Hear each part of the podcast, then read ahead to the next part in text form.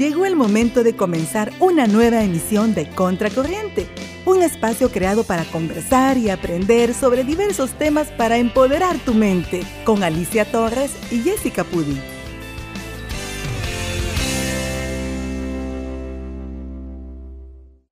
¿En qué consiste este trastorno y lo serio que es, verdad? Sí, y viéndolo bien, es un trastorno bastante común en nuestra sociedad. Así es. Para comenzar, ¿qué tal si nos comienza a explicar en qué consiste el trastorno? Bueno, este, el trastorno obsesivo compulsivo es obviamente un trastorno mental, el cual se caracteriza principalmente por presentar eh, pensamientos o ideas obsesivas que tienen ciertas características, ¿verdad? Y que pueden acompañarse de ciertas conductas, acciones, ¿verdad? Con el fin de disminuir eh, la ansiedad que estas ideas nos pueden generar. Ajá. Es cierto. Es... Yo estaba viendo de que en lo que me estaba leyendo la, la información sobre qué trata este trastorno, de que estamos rodeados de, de, de esta... Sí, y es que es importante porque identificar el trastorno en sí, porque quieras o no, en algún momento todos, en algún momento hemos presentado como ciertos rasgos, ¿verdad? Obsesivos, sin ser en sí un trastorno. O sea, el, el hecho de decir trastorno implica que esto ya afecta la funcionabilidad de la persona, la vida habitual de esta persona y por eso pues es necesario buscar ayuda e identificarla pues lo más pronto que se pueda. ¿Verdad? Entonces sí tenemos que identificar que la sintomatología principal son esas ideas obsesivas las cuales se caracterizan por presentar pensamientos, por presentar impulsos o por presentar imágenes mentales las cuales son recurrentes, o sea, se dan frecuentemente y quizás lo más importante de esto es que estas ideas pues le generan a la persona que las presentan mucha, mucha angustia y ansiedad, incluso temor, ¿verdad? Y otra de las características principales es que la persona pues obviamente critica la idea, o sea, sí considera que la idea es generada de su mente, ¿verdad? Pero la, identifica como una idea intrusiva, ¿verdad? La considera intrusiva, la considera inapropiada, absurda, ¿verdad? Pero sin embargo se pregunta, o sea, ¿por qué, ¿por qué estoy pensando estas cosas? Porque en realidad ya vamos a hablar un poquito más adelante cuáles son las temáticas que generalmente puede presentar eh, este trastorno, ¿verdad? Y pues obviamente las personas eh, sí consideran que la idea viene propiamente de su mente y no es eh, una idea como que si se ha implantado, que podría ser incluso eh, una diferencia entre alguna patología mental como una psicosis, por ejemplo, a un trastorno obsesivo en sí, ¿verdad? Así es. Estaba viendo yo también de que hay dos cosas diferentes, que está el, el TOC, así normalmente hablando, y está la personalidad. Sí, eh, los trastornos de personalidad son, eh, nosotros podemos presentar rasgos, ¿verdad? Eh, de personalidad, que nosotros somos como bien obsesivos en ciertas cosas, ¿verdad? Pero el trastorno obsesivo eh, compulsivo ya es otro tipo de trastorno, porque de la- hablar de la personalidad es otra, es otro tema aparte, ¿verdad? Pero sí hay ciertos síntomas que comparten con el trastorno obsesivo compulsivo. Y sí, si nosotros identificamos, o sea, hay diferencias en este trastorno en, como, en cuanto a presentación, ¿verdad? Porque puede presentarse el trastorno obsesivo compulsivo puro, en el cual pues hay personas que presentan ideas obsesivas y las compulsiones secundarias para disminuir el estrés. Pero también hay pacientes que presentan solo las ideas obsesivas sin presentar ningún tipo de compulsión o de ritual, ¿verdad? Así es. Entonces sí es como importante identificar eh, estas cosas porque en realidad estas conductas que se hacen para disminuir el estrés también son bastante molestas para las personas y volvemos a lo mismo que en cuanto a funcionabilidad pues ya estas personas no pueden desempeñarse ni en su trabajo, tienden incluso a, a aislarse por lo mismo de que se avergüenzan, ¿verdad? o por el estigma que hay, ¿verdad?, sobre los trastornos mentales en sí.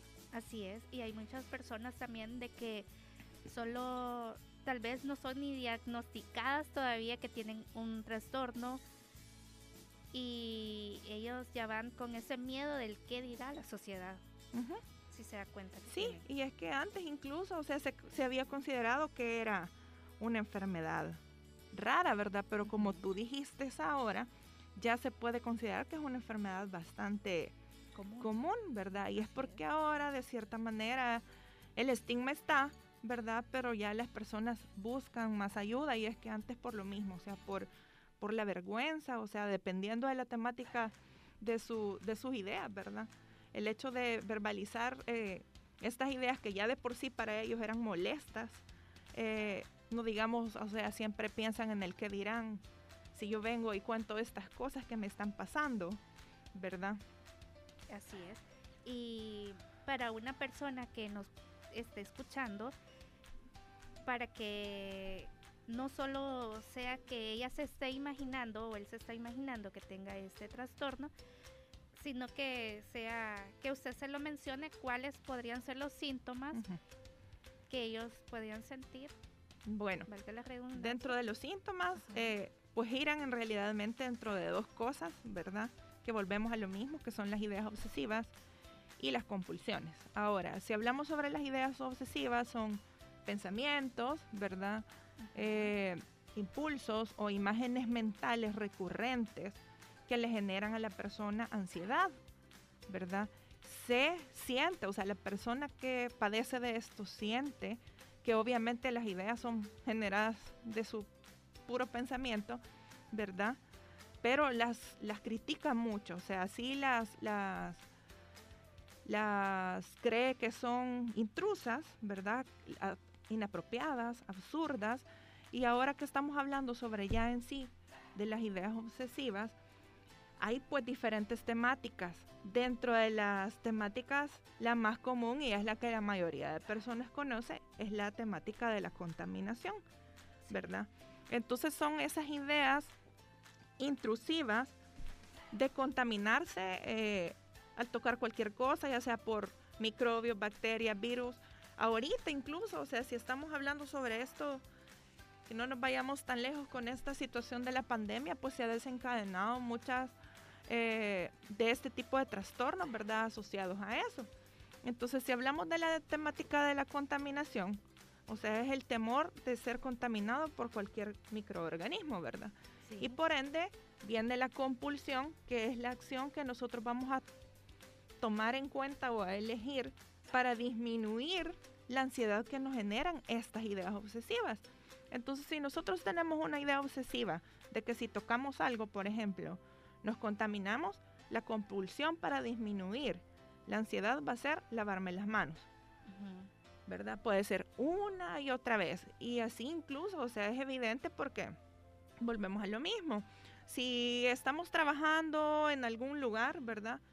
Nosotros, o sea, una persona que tiene un trastorno obsesivo compulsivo quiere tener su área de trabajo sumamente limpia, pulcra, ¿verdad? Y el hecho de que alguien la toque o que alguien llegue a dejar un papel, por ejemplo, eso pues le genera mucha angustia porque viene nuevamente la idea de contaminación y él tiene que verse en la necesidad de limpiar, desinfectar, ¿verdad? Irse a lavar las manos. Y eh, eso sería como la compulsión. Ahora, hay diferentes, así como le digo, está la temática, por ejemplo, de la duda patológica, en el cual las personas eh, van a su casa, por ejemplo, ¿verdad? Salen de su casa y luego pues se dan cuenta de que o más bien viene la idea intrusiva de que no saben si echaron llave y viene también acompañado de un pensamiento bien catastrófico en el cual, este, por ejemplo, eh, viene la idea obsesiva de que no echó llave, entonces piensan que los ladrones se van a meter, ¿verdad? Le van a robar. Eh, y, y tiene que estar, o sea, tiene que regresar nuevamente a comprobar, ¿verdad? que, este, que haya hecho esto. Esto lo tiene que hacer una y otra vez en repetidas ocasiones. Y viene pues obviamente la compulsión de este tipo, de esta temática, que es la duda patológica, es la comprobación. Entonces, al igual que por ejemplo, salen y no saben si dejaron la llave del agua abierta, la llave del gas abierta y tienen que regresar nuevamente para comprobar si en realidad lo dejaron. Y entonces, obviamente la compulsión es comprobar, regresar, pero nuevamente se va y llega la idea y tiene que volverlo a hacer. Entonces, si nosotros vemos, ocupa bastante tiempo, o sea, en la vida de la persona. Puede ser una hora, puede ser todo el día, pero eso implica, o sea, que afecta su vida diaria. Hay otras temáticas, por ejemplo, que es la orden y la simetría, ¿verdad? Que incluso que tienen que tener como la, la ropa de un solo color en un lado o que los adornos de la casa tienen que estar en el mismo, incluso hasta con la misma medida de espacio y así con todo lo que aplica en su vida diaria. Y luego pues hay diferentes, eh, las que son quizás como más molestas para las personas, todas son molestas, pero hay unas en realidad como por ejemplo está la temática de la acumulación, ¿verdad?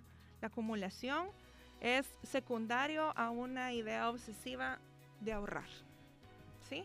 Entonces viene la idea de que, bueno, incluso pueden tener mucho, mucho dinero, muchas cosas, pero está la idea intrusiva de que tiene que ahorrar. Y eso le genera ir acumulando diferentes cosas que puede considerar como de valor o que lo voy a ocupar después o me va a servir de esto, ya no voy a tener que gastar en esto, entonces acumulo, acumulo, acumulo, acumulo. Lo que comúnmente nos pasa en los celulares, que tomamos fotos y que nosotros decimos, no la vamos a borrar porque la podemos usar más adelante. Ajá, eso podría ser cierto rasgo, no en sí un trastorno, porque eso no nos afecta, o sea, en realidad en nuestra vida cotidiana, pero podría considerarse como un rasgo, por decirlo así.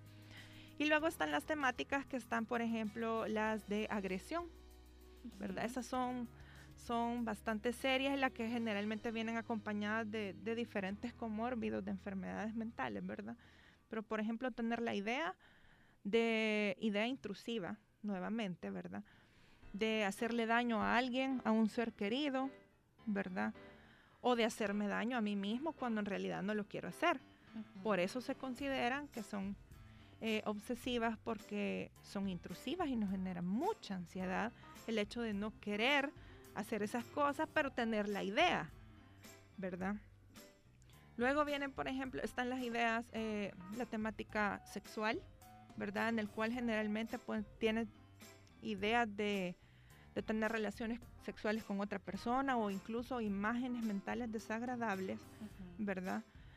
Lo cual obviamente al paciente le genera mucha ansiedad, ¿verdad? Y así pues esas son quizás las temáticas como más, más frecuentes que se dan, ¿verdad? Y que se acompañan de las diferentes acciones para disminuir ese estresor. Así es. Y escuchando cómo usted lo venía explicando, ya me imagino que nuestra radio escuchas ya se van dando cuenta que está, ese trastorno es bastante común en nuestra sociedad. Así Por eso que es bastante importante que nosotros escuchemos y llevemos estos temas para que todos los conozcamos. Y me gustaría que nos dijera cuál, usted como especialista, cuál es esa fase de evaluación que usted tiene cuando llega un paciente y preguntando si tiene ese trastorno.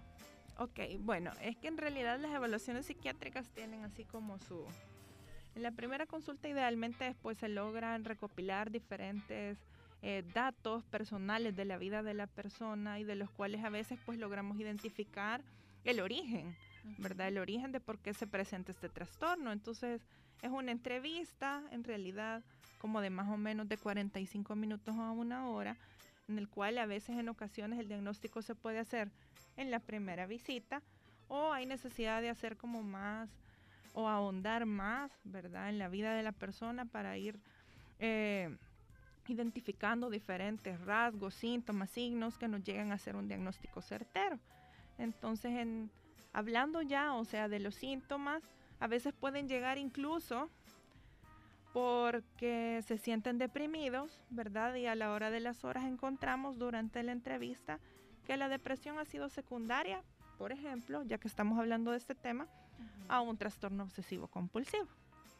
Qué interesante, ¿verdad? Sí, porque en realidad o sea, hay muchas enfermedades que pueden asociarse a este trastorno, ¿verdad? Y es porque en general el hecho de tener ideas que son tan desagradables y a veces, por ejemplo, el hecho de tener la idea de, querer hacerle daño a alguien, o sea, no es una idea que uno una personalmente evoca, simplemente llega, pero eso al paciente le genera mucha culpa. ¿Verdad?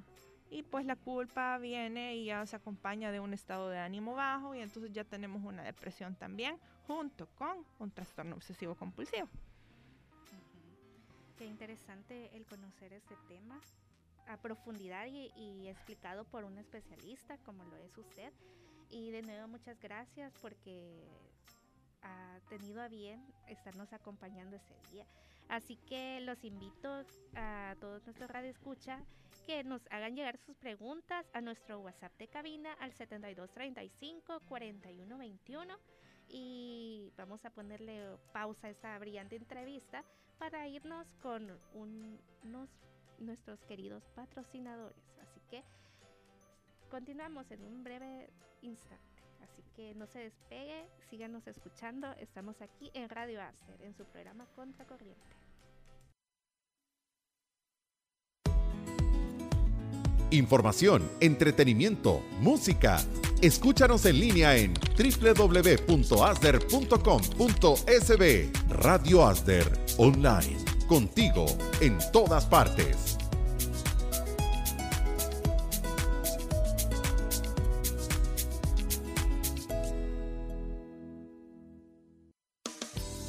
En Facebook, Instagram y TikTok como Contracorriente Radio para que estés actualizado de las novedades y puedas participar en todas nuestras promociones.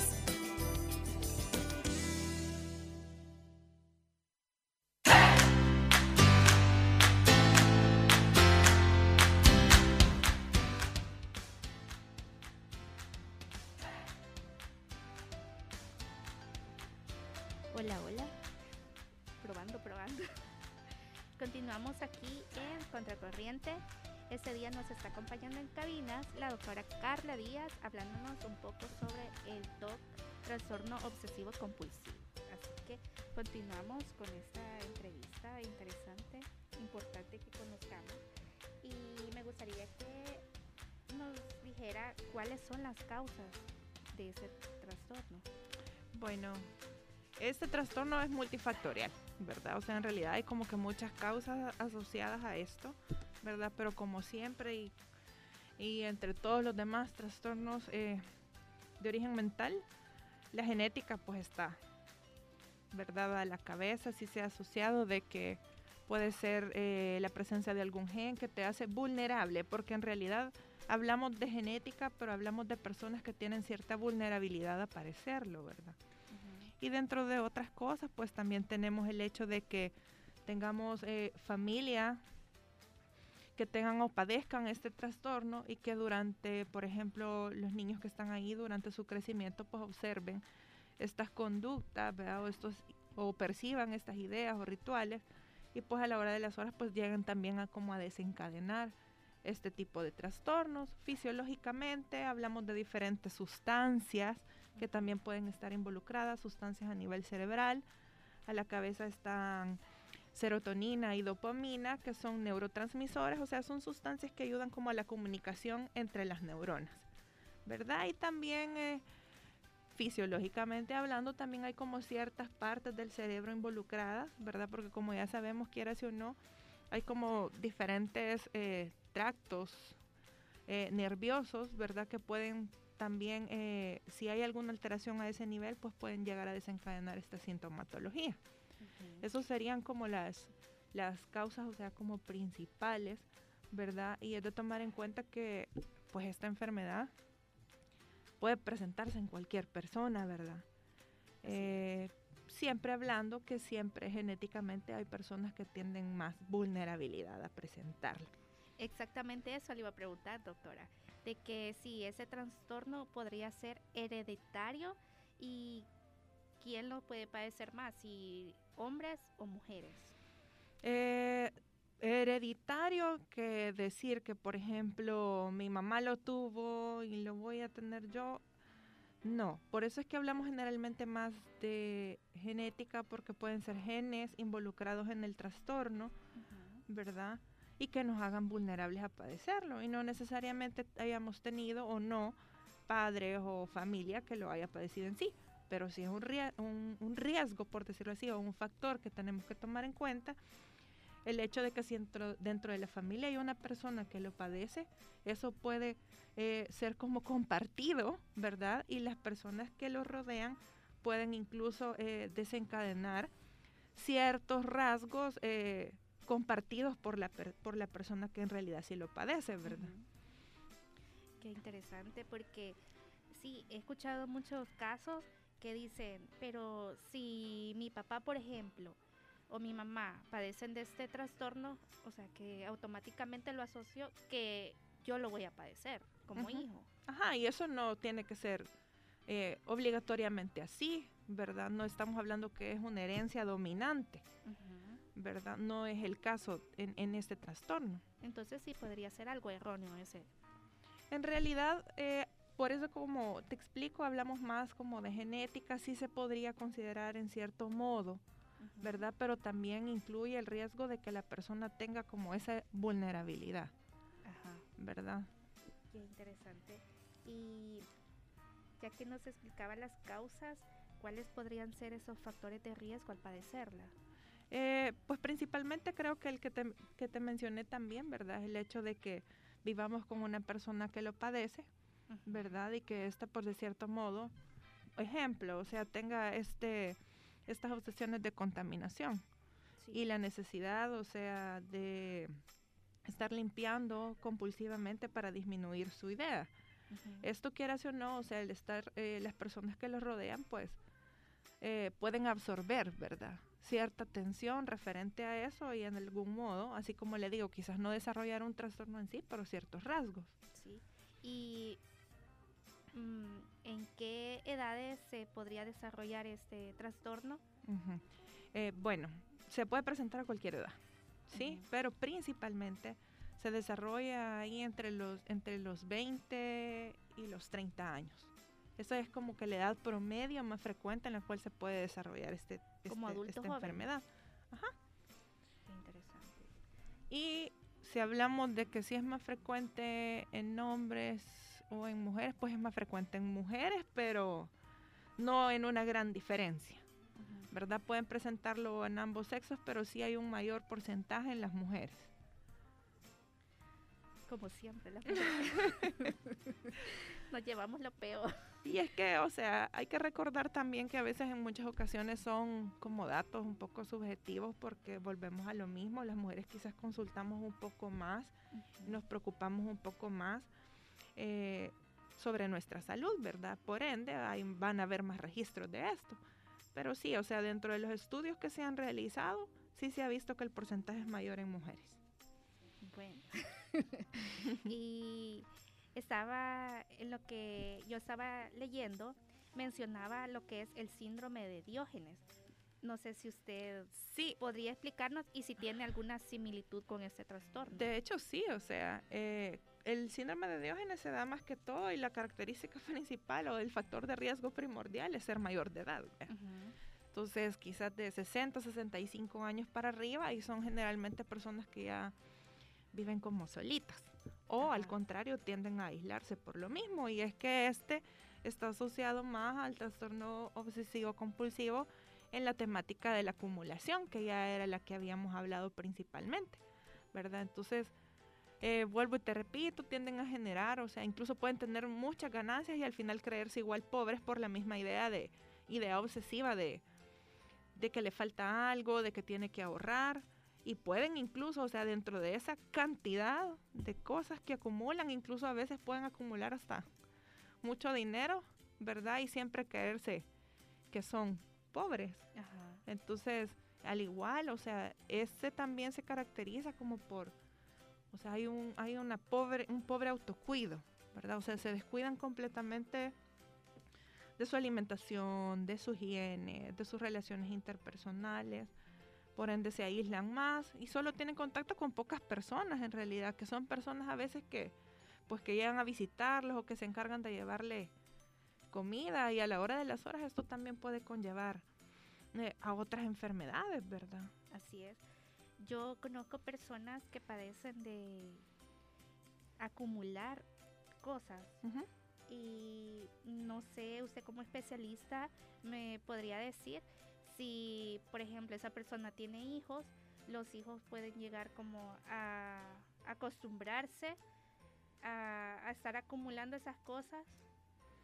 O sea, la verdad es que pueden como ambientarse a la situación, pero en realidad, o sea, tendría que ver se tendría que ver en realidad, o sea, si, los, si en los hijos hay cierta vulnerabilidad para que eso suceda, o si al contrario, pues sienten cierto disconfort con lo que está sucediendo, ¿verdad? Sí, porque sí, la verdad es que este trastorno sí es bastante más que común de lo que nosotros nos podemos imaginar.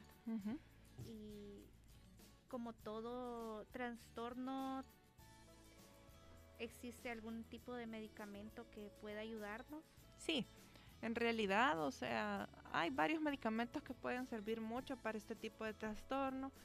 Cabe mencionar que generalmente, y esto es otra cosa que quizás no había podido tocar y sí es importante, y es el hecho de que hay diferentes trastornos mentales que pueden asociarse al trastorno obsesivo compulsivo, ¿verdad? Dentro de esos, pues obviamente está la depresión a la cabeza, que generalmente estas dos enfermedades pues tienden a ir de la mano, ¿verdad? Y es por lo mismo el de, la tensión que genera el tener el trastorno obsesivo compulsivo, las ideas de culpa, el hecho de creer que nunca se va a recuperar de lo que está sucediendo y un montón de cosas más que pueden llevarlo como a desarrollar una depresión. También los hace vulnerables al, al uso de sustancias como para disminuir la ansiedad ¿verdad? También. Y eh, hay trastornos del sueño asociados a esto.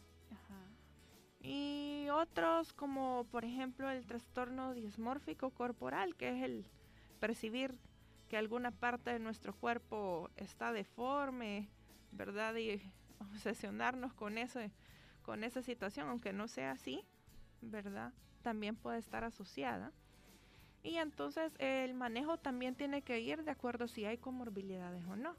Pero lo principal es que para el trastorno obsesivo compulsivo el uso de antidepresivos son los que más se utilizan para esto en vista de que como hablamos anteriormente, las sustancias del cerebro involucradas en esta enfermedad pues son serotonina y dopamina, entonces se van a utilizar generalmente medicamentos que actúen sobre estas sustancias eh, y a la cabeza son los antidepresivos. ¿Y podría haber en algún en algunos pacientes una dependencia a este tipo de, de, medicamentos? No, generalmente estos medicamentos no crean dependencia, tampoco este, hacen que las personas sean como más lentas, porque a veces se tiende, ¿verdad? El tabú que los, que los tratamientos eh, psiquiátricos tienden a dejar a las personas como zombies, ¿verdad? O que, no, o que solo pasan dormidas. No, o sea, al contrario. Eh, dentro de la psiquiatría lo principal es que la persona vuelva a ser funcional en todos sus aspectos, ¿verdad? Entonces, tampoco vamos a dejar un medicamento que, que le prive, ¿verdad?, de hacer todas las cosas que en realidad tiene que hacer. El medicamento, el antidepresivo en este caso, ¿verdad? No es que tenga depresión, sí, pero se ha visto que son los, los medicamentos idóneos para el trastorno obsesivo compulsivo. No tienden a generar dependencia. Es como que digamos, por ejemplo, una persona con diabetes necesita de sus medicamentos para bajar su azúcar y mantenerla, eh, mantenerla estable. Entonces así un paciente con un trastorno obsesivo compulsivo necesita sus medicamentos para lograr disminuir esas ideas obsesivas y poder estar bien. Pero no es que dependan o que al contrario, o sea, la palabra dependencia lleva muchas cosas, porque para ser dependiente tengo que ser tolerante, ¿verdad? Entonces eso quiere decir que para obtener el mejor, e, el, el efecto que antes tenía con menor dosis, ahora necesito tomar más. Y en este caso no es así, o sea, una dosis y dependiendo de cómo esté o cómo evoluciona la enfermedad, se puede dar un aumento de dosis, no porque el paciente lo pidió, sino que porque la evolución del paciente no ha sido favorable todavía. Qué interesante esta explicación. porque sí, yo lo he escuchado de algunas personas que están ya diagnosticadas con algún tipo de, trastorno o síndrome y no toman sus medicamentos por el miedo de que no, si me lo tomo voy a andar directa, dice. Esa es la, la, expresión normal que se pueden escuchar.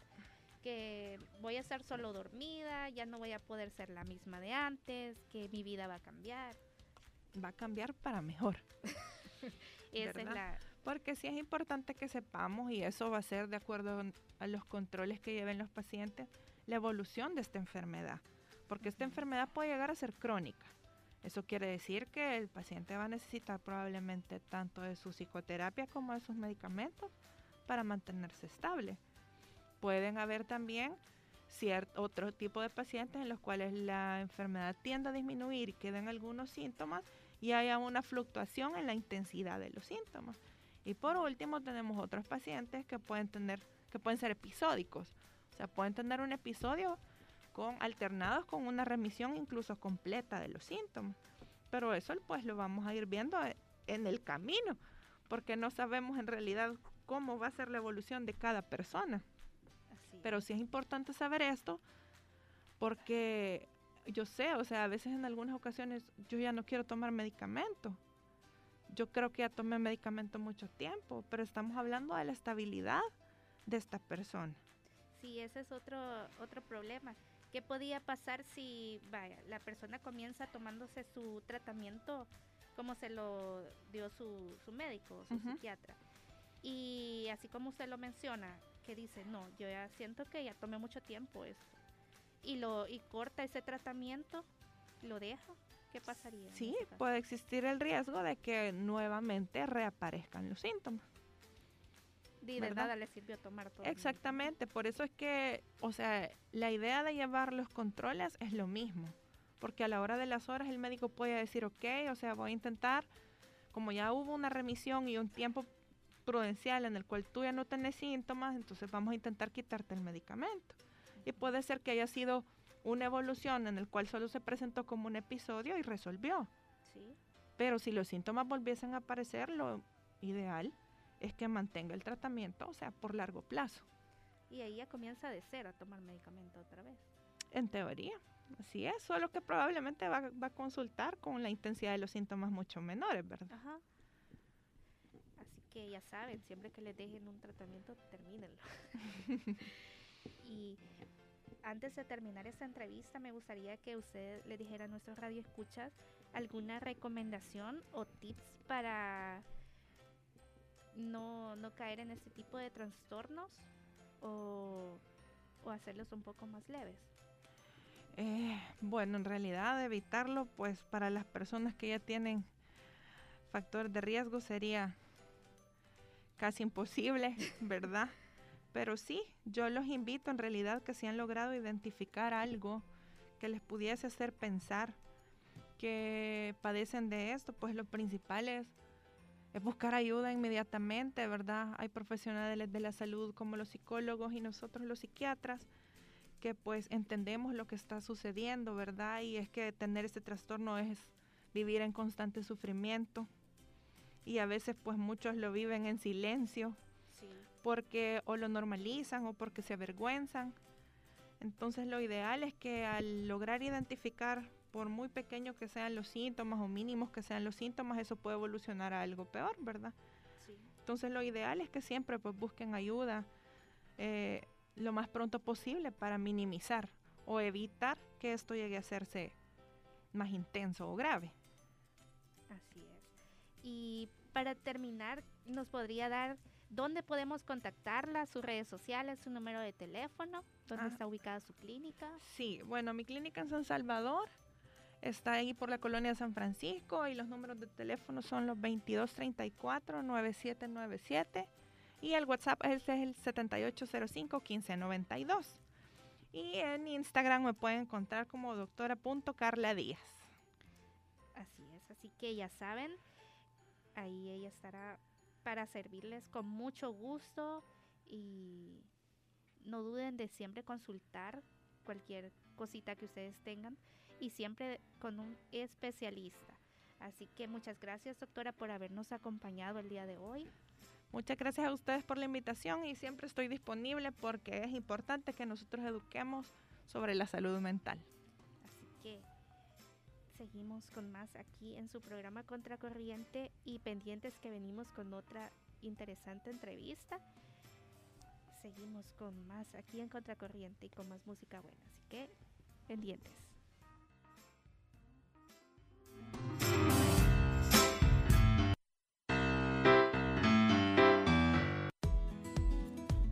Información, entretenimiento, música.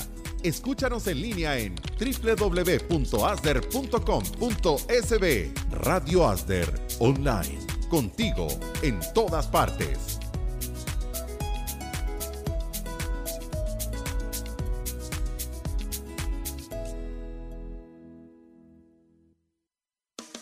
Búscanos en Facebook, Instagram y TikTok como Contracorriente Radio para que estés actualizado de las novedades y puedas participar en todas nuestras promociones.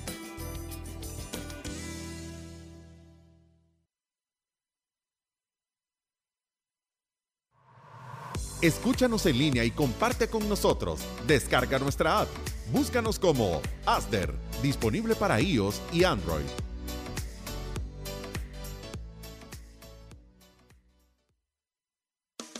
Búscanos en Facebook, Instagram y TikTok como Contracorriente Radio para que estés actualizado de las novedades y puedas participar en todas nuestras promociones.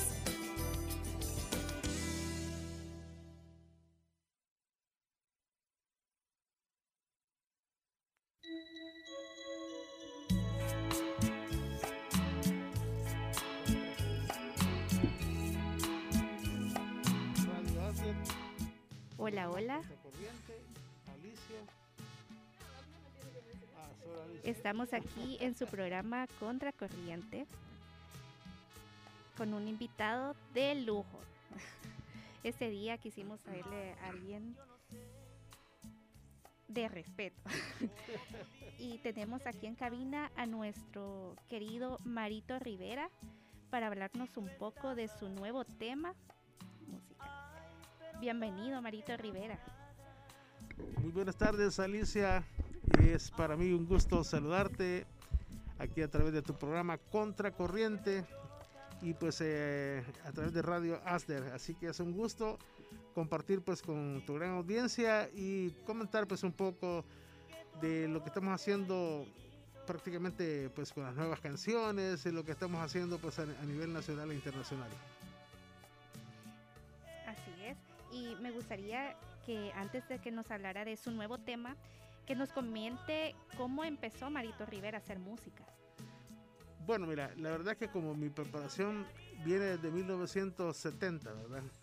Cuando yo era un niño, comencé a crecer y todo, eh, pues mis maestros de música tropical, de música popular, luego de música clásica, luego que estuve pues en un conservatorio de música fuera del país, eh, todo eso me, me, llevó a, pues, eh, cuando ya pues, fui maduro, y ahí por cuando yo tenía como 19, 20 años de edad, ya comenzar a hacer mis primeras canciones y toda esa madurez y ese conocimiento que tuve de, de niño y adolescente, pues me, me conllevaron pues a, a, poder ya hacer canciones, a hacer arreglos, a, a, poder pensar cómo se podía hacer una canción y, y yo pues dimensionar qué canción podría, digamos, gustarle más fácilmente al público pensando en una forma comercial, ¿verdad? Porque siempre las canciones mías, eh, yo trato de buscar ese, lado comercial para que el público las capte quizás de una forma más rápida. Entonces, así, así ha sido, pues, eh, durante todos estos años y, y, prácticamente a partir de 1988, cuando hice ya mis primeras canciones, hasta la fecha, imagínate desde cuándo, eh, pues vengo yo en esa lucha y con ese deseo de estar siempre en el gusto de, del público y algo que es de verdad de destacar, que a pesar que han pasado tantos años, sus canciones han pegado, yo creo que siempre pegan. Todos Sí, los diciembre en los bailes siempre se escucha Marito Rivera. Sí, yo creo que yo creo que ese, ese es el mejor regalo que he tenido yo como artista, eh, pues de que el público eh, pues haya acogido mis canciones y diga sí, que suene Marito Rivera para diciembre con tal canción. y pues eh, como artista eso es bien eh, halagador, ¿verdad? Entonces eh, considero yo que algo se ha hecho pues positivo en la vida musical y pues todavía yo como me siento total con total energía, ¿verdad? Con furia. Entonces creo que pues si Dios lo permite, el público y pues tengo salud, pues voy a seguir haciendo y proponiendo canciones. Así es, seguir moviendo El Salvador. Así es, es que, que, la gente se contagie del ritmo. Así es. ¿Y qué inspiró a Marito Rivera a componer esa música? Bueno, imagínate, o sea, eh, bueno, mis primeras canciones fueron de alegría, por ejemplo, Ven a bailar conmigo, cuando hice Carnaval de mi tierra, que inspirada en el Carnaval de San Miguel. Y luego, pues, eh, canciones como eh, sabrosa cumbia que inspiraban a bailar y, y pues eh, canciones románticas también, el caso de Mentiras, Triángulo de Amor, eh, Engañado, todas estas canciones de la Séptima Avenida que son canciones de corte romántico que siempre han ido a la par de, de las canciones tropicales. Yo siempre he dicho que mis canciones románticas son románticas tropicales. Entonces, eh, eh, pues eh, todo me ha conllevado pues en cierta forma a, experiencias de mi vida, ¿verdad? Y tal vez si tú me contás, Alicia, por ejemplo, tú me contás la historia, fíjate que me pasó esto, que ya sea de amor o desamor, y, tú me dices, mira, ¿te parece mi historia? ¿Crees que puedes hacer una canción? Entonces ya lo he hecho con, amigos anteriormente y, me, me, ha funcionado también, porque acuérdate que sea como sea la, aunque yo tengo muchas historias que contar, pero eh, son no puedo contar 100 historias en el amor en mi vida. Tiene que ser un poquito, entonces se ocupa como el auxilio de, de, algún amigo que te cuente algo, ¿verdad? Y, así plasmarlo en una canción. Pero qué interesante, que qué don, la verdad, porque es un don el que usted toma cualquier historia y la convierte en canción, cosa que no cualquiera tenemos esa habilidad también para hacerlo. Sí, eso, pero solo, solo es de ponerse, fíjate, te pones hacer la historia, hacer el machote y luego que, la, digamos, buscar frases que peguen, que tengan pues coherencia todo, ¿verdad? Y cómo se llama, y también pues el caso de eh, canciones que, que me han recomendado que no son canciones originales, pero que, que yo he hecho arreglos, digamos el caso de de Maricielo, que es una canción que ha pegado mucho y es, parte, es una canción ícono de, de la vida musical de Marito Rivera y pues eh, yo la, la, hice y la adapté a un estilo tropical porque era una canción de trío. Entonces eh, he hecho varias canciones y digamos ya vamos a hablar de Everybody Salsa, que es lo más nuevo, que también pues esa es otra, otra historia, pero eh, así me he encaminado, ¿verdad? Canciones originales eh, de mi propia vida, canciones que no son de mi, mi propia existencia, sino que de otros amigos, canciones que pues yo he hecho arreglos de canciones viejitas y de letras de canciones que son pues eh, que, han significado algo muy especial y, y, y significando algo muy especial en la vida de cualquier persona. Así es. Y ya que usted nos comentaba sobre alguna de esas experiencias de que usted las convierte en canciones, me gustaría que usted nos contara alguna anécdota o alguna experiencia que usted ha vivido que ha marcado su vida. Bueno, su carrera musical.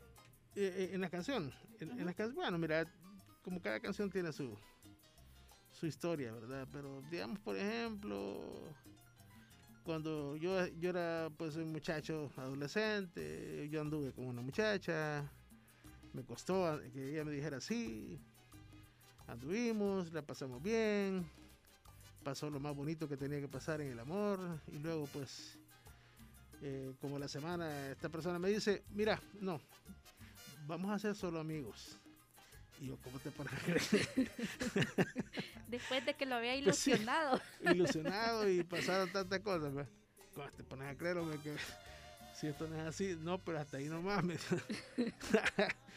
bueno, ni modo. Entonces yo vine y hice una canción que se llama Amiga. Ah. Entonces, eh, por ahí viene la historia de esta canción. Entonces, eh, ahí dice que pues se cuenta de que comenzó una relación muy bonita, que se formó una gran hoguera y que de repente la hoguera desapareció y, y que prefirió ser amiga y bueno, y, termina pues con el coro que él no acepta que sean amigas y acordate que pasó esto, le dice, ¿verdad? Entonces, eh, así como esa, pues las canciones caminaron, ¿verdad? Y sigue caminando en historias parecidas. Y una canción que, ¿quién se puede imaginar que está hecha de una historia real que le pasó a Marito Rivera? Yo creo que casi todas las canciones en la vida eh, bueno, son, es mejor cuando son de vida real que cuando te las cuentan, porque a no ser que, ahondar en, qué sentiste, qué, pensaste, qué quisiste hacer para disimular el, dolor que sentías, eh, dormías, no dormías, tenías insomnio, que, te perseguían fantasmas o, cualquier cosa de esa locura que, que pueden pasar alrededor de, de, una relación cuando en el caso han sido tal vez no tan buenas, ¿verdad? Pero también existe el lado bonito, ¿verdad? Como la canción, por ejemplo, Basta y Sobra. Basta y Sobra es una canción de las mías que yo pues eh, se la hice a, a mi esposa le dije, te voy a hacer una canción, le dije. Entonces es donde dice el coro, contigo mujer basta y sobra. Entonces ahí comienza a contar de que, de que él había sufrido en el amor, y pero también había disfrutado, pero que él ya quería poner paro a toda esa locura, entonces que ella había encontrado su amor, el amor de su vida y ahí le dice que con ella basta y sobra, que no, no, necesita más, ¿verdad? Una canción muy hermosa, la verdad. Sí, gracias, gracias. Y esta canción sí también de las, de las propias y que son bien eh, pensadas en, no solo en el desamor, sino que en el amor, ¿verdad? Yo he visto, incluso he visto eh, personas que cuando se han casado, esta canción la ponen a la hora de bailar. Sí. Entonces Basti Sobra se viene a convertir también en un, como en un himno de cuando hay relaciones cuando ya se, compactan, ¿verdad? O, se solidifican. Y, pues eh, considero que es una canción pues bien especial para el público. Así es. Y como la mayoría de salvadoreños, tanto dentro y fuera de, nuestras fronteras. Ya lo hemos escuchado que usted ha tenido muchas participaciones en sus canciones y me gustaría preguntarle con quién le gustaría componer una canción tanto de los artistas, artistas nacionales como internacionales. Bueno, componer, o sea, yo creo que en El Salvador, fíjate que el año pasado eh, incluso tuve la, suerte, eh, eh, alrededor de, los 50 años de vida artística mío, y hice varias colaboraciones. Llevo ahorita un total de 8, de, de 12 colaboraciones que tengo que hacer porque no he terminado esa producción. Pero sí he tenido el gusto de compartir con buenos amigos salvadoreños como el Grupo Melao, René Alonso, Mario Roberto y su Orquesta Canela, con La Máquina, con la hija de Will, Steffi, con el grupo La Calle. Entonces, me hace falta, viene algo especial ahí también con, la Sonora Maya de mi amigo Sonaí. Entonces, y, está pues en la espera con Álvaro, pues, para cerrar el, con broche de oro, eso, ¿verdad? Y pues eh, a nivel nacional creo que sería, por ahí andamos, ¿verdad? Y a nivel internacional sí he tenido otras colaboraciones, pero sí, tal vez sería chivo, tal vez un, un Marco Antonio, ¿verdad? Eh, tener algo especial ahí con, él. Y sí, se estaba, se estaba programando incluso con, con Zamacoya de los Johnnys. Lamentablemente él murió, pero sí habían planes de hacer algo con él. Él era, éramos amigos, pero eh, ya no está en este mundo. Pero sí, o sea, las cosas se van dando. ¿Verdad? Se van dando. Eh, no hay que muchas veces no hay que forzar las, situaciones, pero vienen sorpresas buenas de parte de, Marito Rivera, Incluso con mi hijo Marx, Marito, Marx, Marx, estamos programando también hacer un lanzamiento con una de, una de mis canciones, ¿verdad? Porque él, él, trae otro concepto musical también. Qué bien de que Marito Rivera siga innovando en su estilo musical también y con diferentes colaboraciones. Me gustaría de ponerle una pausa a esta entrevista para dejar a las personas con ese incógnita sobre su, su nuevo tema. Nueva producción. Ok, me parece muy bien, Alice. Para que nos vayamos con un poquito de musiquita de Marito Rivera. Ok, con todo gusto. Y ¿Cuál tienes lista ahí, Alice? nos iremos con Triángulo de Amor. Eso, eso. Así que mm, seguimos aquí en Contracorriente. Nos vamos a ir con Triángulo de Amor. Triángulo de amor.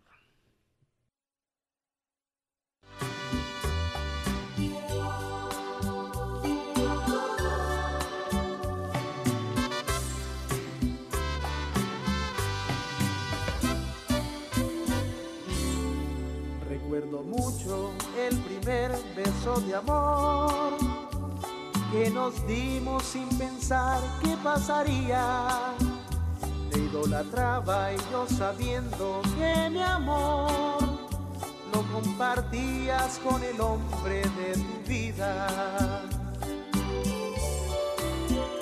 Poquito a poco nuestra relación creció me brindabas de tu ser lo más bonito. Aunque sabías que lo nuestro era imposible, pues compartías con el hombre de tu vida. Pues de mi parte te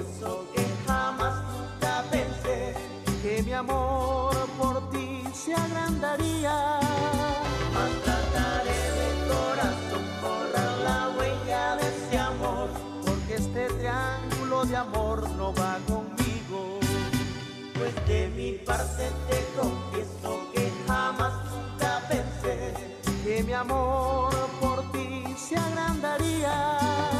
Mas trataré de corazón borrar la huella de ese amor, porque este triángulo de amor no va conmigo.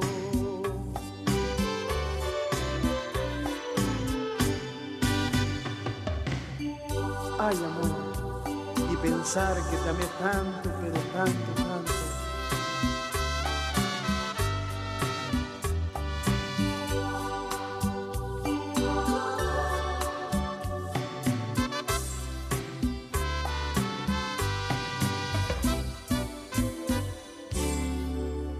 Poquito a poco nuestra relación creció y me brindabas de tu ser lo más bonito. Aunque sabías que lo nuestro era imposible, pues compartías con el hombre de tu vida. Pues de mi parte te confieso que jamás nunca pensé que mi amor por ti se agrandaría.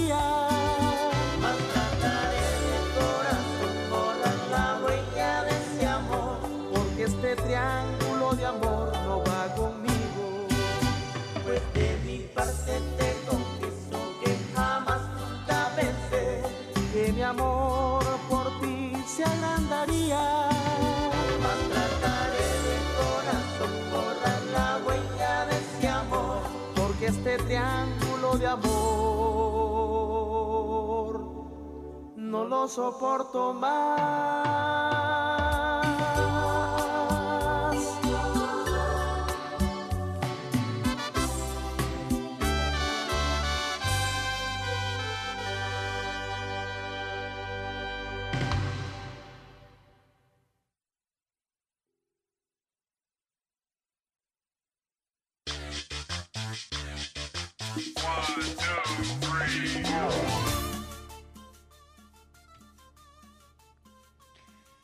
Hola. Seguimos aquí en Contracorriente con nuestro invitado de lujo, Marito Rivera,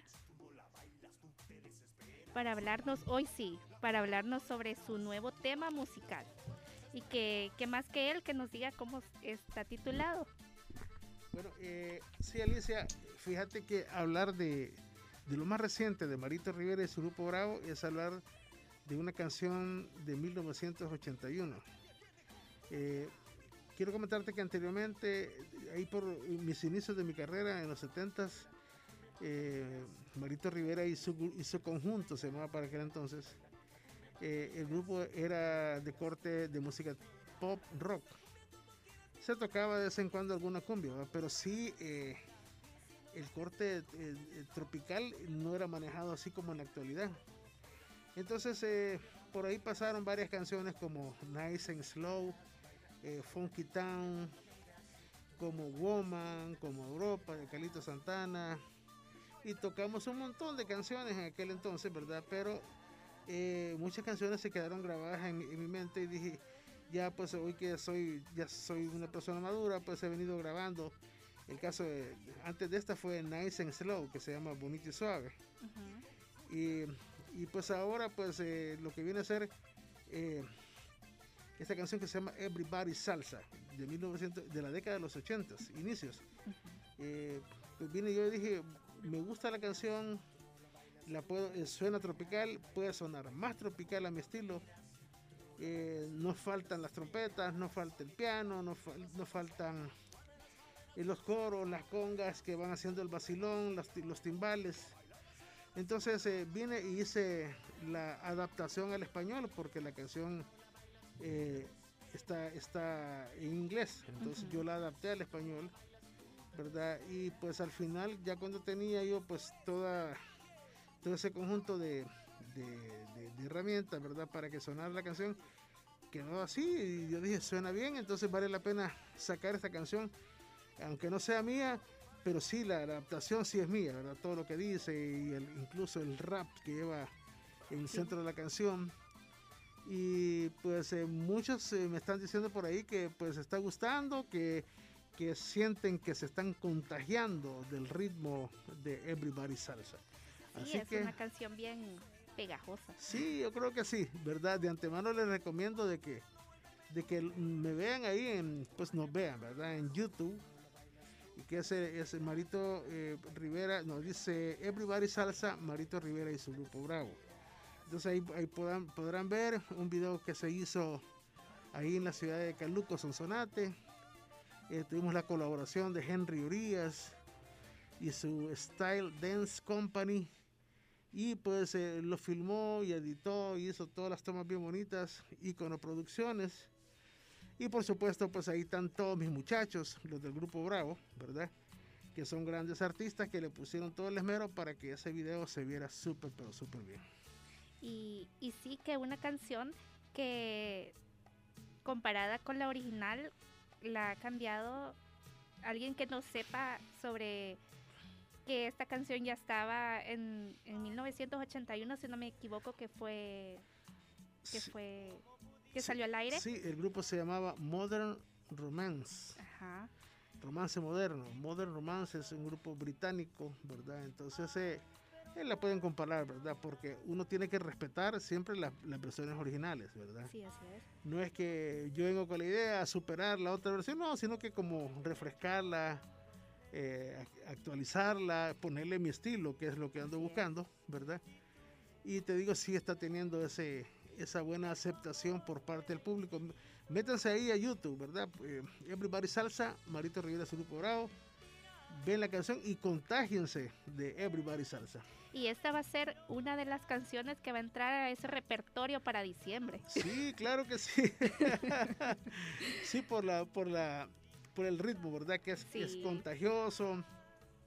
Invita a bailar, invita a disfrutar. Y es una de las canciones que pues ya promete, como tú mencionas, Alicia, de que pues va a ser de las canciones importantes para este fin de año. Claro que sí, también para los bailes que primero Dios se van a hacer. Dios lo permita, ¿verdad? Que se pueda hacer, que tengamos que tengamos esa puerta abierta para poder trabajar para fin de año, porque ahorita eh, tenemos el problema del incremento de la pandemia, entonces hay que tomar un, como un receso en el camino y esperamos que ya octubre, noviembre, diciembre tener ya un panorama más de trabajo, pues que es lo que todo artista pues queremos, ¿verdad? Eh, dar nuestro arte y caminar, ¿verdad? Caminar. Sí, y algo que tenemos que recalcar, que esta canción fue creada en estos en estos momentos de la pandemia. De pandemia, sí, sí. Sí, fíjate que yo incluso, Alicia, eh, han habido buenas canciones por parte de nuestros colegas de salvadoreños, ¿verdad? Que hablan de, de la pandemia, que vamos a salir adelante y esto y lo demás. Entonces yo considero que ya eh, se hizo bastante por esto, entonces quise salir con un tema un poquito diferente, ¿verdad? Que dé la alegría para salir adelante también. Así es. Y para que nos cuente un poco cómo usted se sintió al ser reconocido por la Asamblea Legislativa como hijo meritísimo de El Salvador. Bueno, imagínate, o sea, vengo trabajando desde 1970.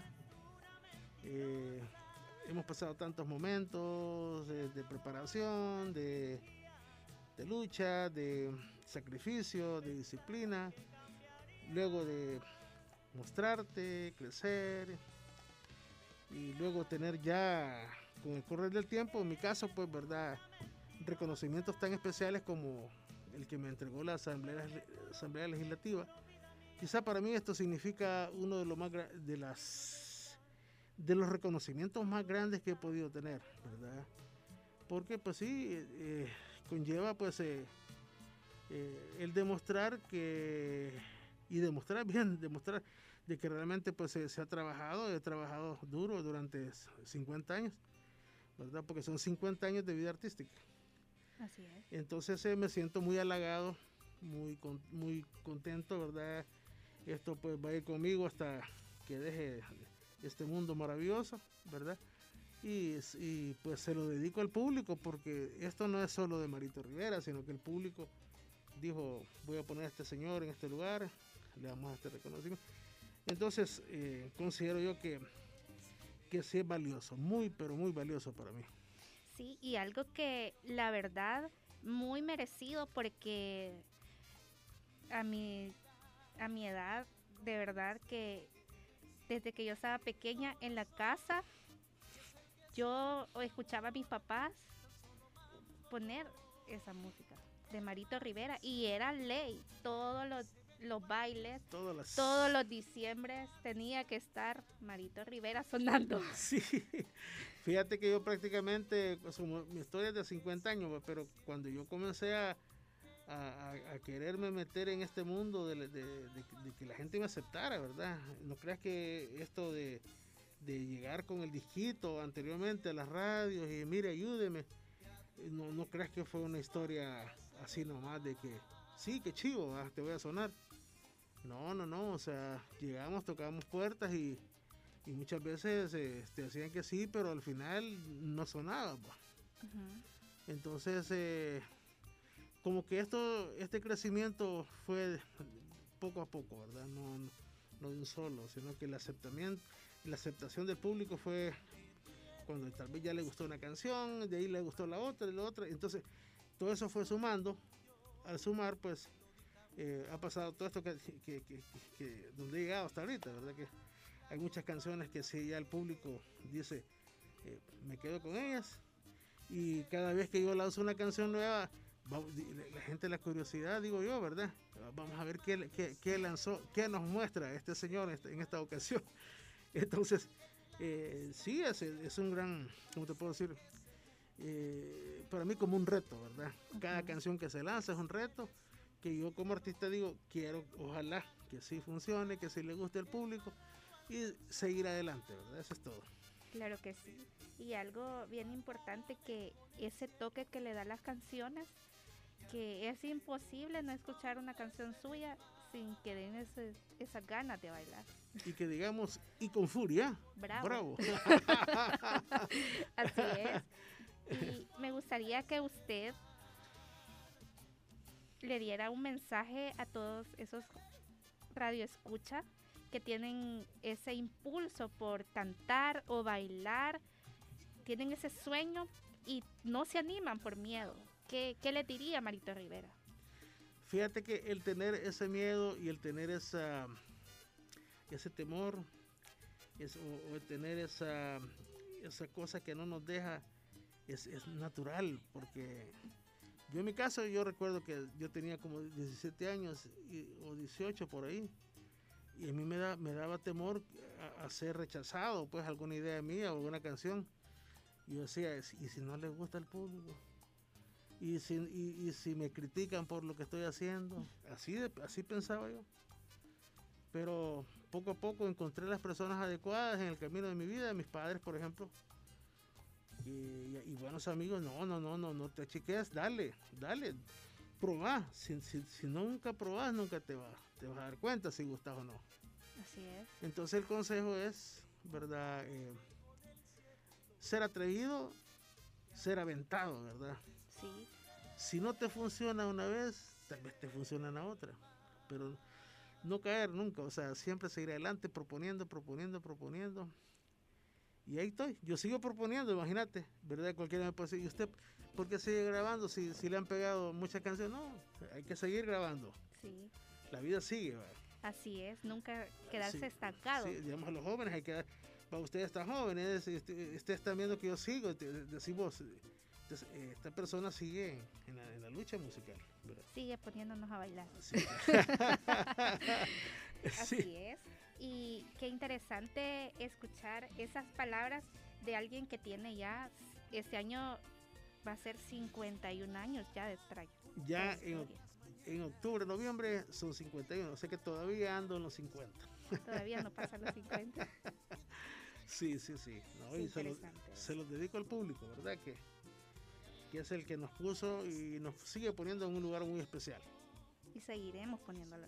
muchas gracias, ¿verdad?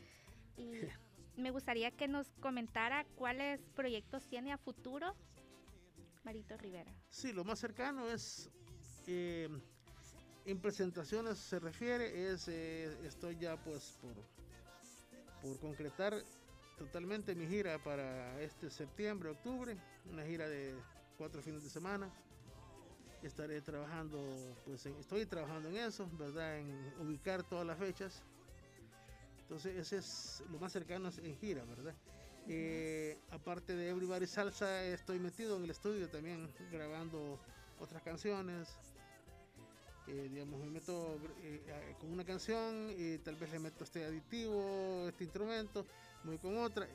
Entonces, no paro de, de estar proponiendo para al final tratar de, a fin de año, que sé yo, ahí por noviembre, lanzar otra canción y quizás ahí por, por marzo va a ser el, disco, el, ¿cómo se llama la producción? Decimos CD, ya, ya sea.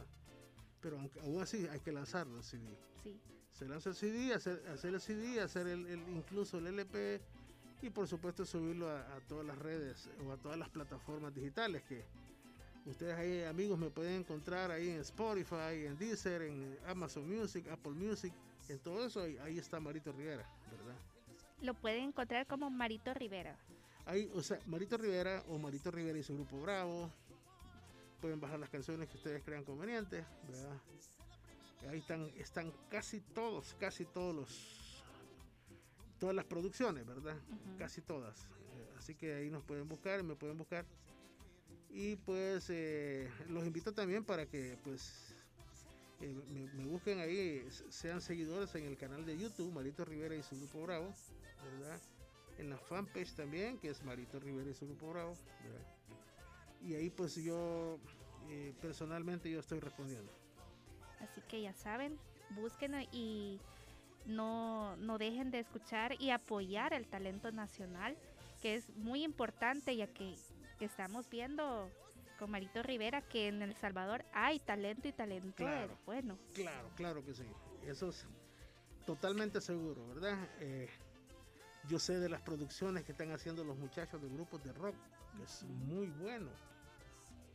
¿verdad? No solo la, música tropical, sino que la música eh, incluso pop, pop, rock, reggaetón y todo eso, ¿verdad? Que, realmente sí eh, el arte pues sigue creciendo en el país, ¿verdad? Y los muchachos eh, están haciendo todo el esfuerzo posible por, por pegar, ¿verdad? Como te digo, yo pasé ese momento, ¿verdad? Cuando era adolescente y luego joven, de que no, no fue fácil. Entonces aquí no hay nada fácil, ¿verdad? Aunque las redes estén ahí abiertas, miles de canales, miles de ramificaciones que tú te puedes dar a conocer, pero aún así como que está más difícil la cosa que antes, ¿verdad? Así es, pero, hay, que, hay, que, hay que insistir. Sí, y como siempre, aunque haya muchos grupos musicales, siempre seguiremos con Marito Rivera. Y con furia, totalmente. Así que muchas gracias por haber aceptado nuestra invitación y queda abierta también la invitación para cuando haya terminado el álbum y venga a promocionarlo aquí a su programa Contracorriente y a Radio Aster. Bueno, muchas gracias Alicia. Eh, ha sido un gusto para mí estar en Contracorriente estar pues a través de Radio Asder, que son mis buenos amigos. Y pues regresaremos pronto cuando tenga el otro tema, ¿verdad? Sí, claro. Presentamos otro tema y ya el otro año vamos a presentar toda la producción. Así que Usted solo gracias. nos dice y las puertas están abiertas. Muy amable, de verdad. eh, ha sido un tremendo gusto, Alicia, compartir contigo con la chica de, de las redes que viene desde Atiquizaya. Muchas gracias, de verdad, Alicia. Un honor para y mí. me gustaría que usted fuera quien presentara su nuevo tema musical para ponerlo y que ya lo comienzan a solicitar. Bueno, muchas gracias, Alicia. Eh, pues, amigos de Radio Aster, eh, pues es un honor para mí compartir con todos ustedes. Esta es el- la más reciente producción del 2021 para que nos contagiemos del ritmo. La canción se llama Everybody Salsa. Vámonos. y con furia.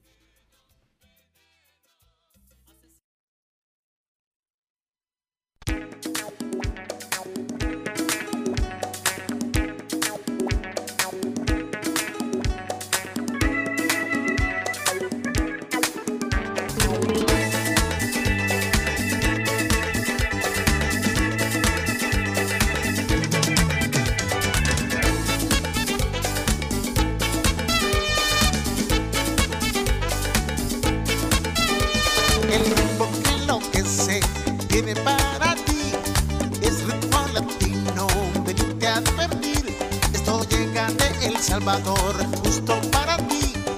Bienvenidos todos, sueña grande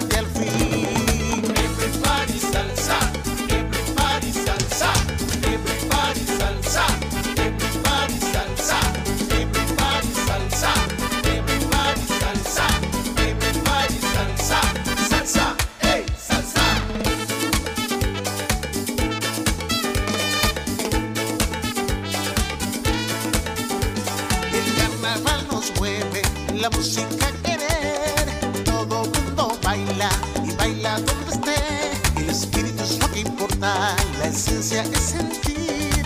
Unámonos todos, me sumo hará reír.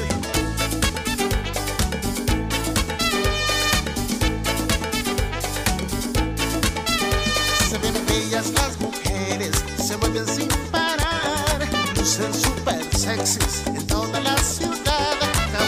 sus sonrisas, incitan a sentir,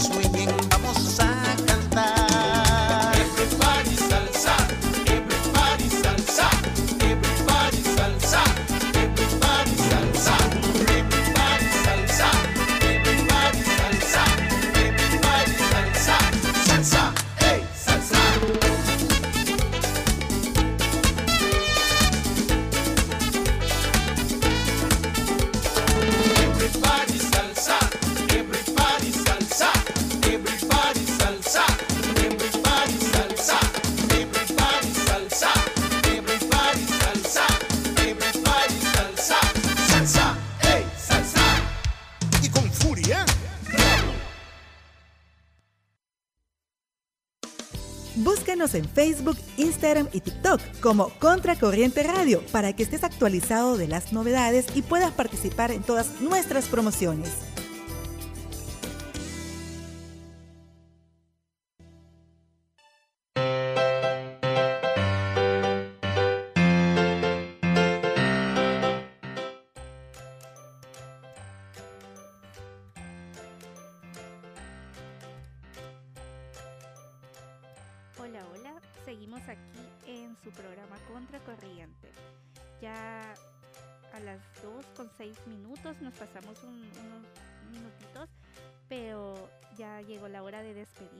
Así que muchas gracias por haber estado en sintonía de nuestro programa y por supuesto de Radio Aster con nuestras entrevistas. Y los invito a que nos escriban y estén pendientes siempre en nuestras redes sociales tanto de Radio Acer como las de Contracorriente, que cada miércoles estaremos trayéndole interesantes entrevistas y con invitados especialistas. Así que, sin más que decir, nos escuchamos el próximo miércoles de 12 a 2 de la tarde aquí en Radio Acer en Contracorriente. Adiós.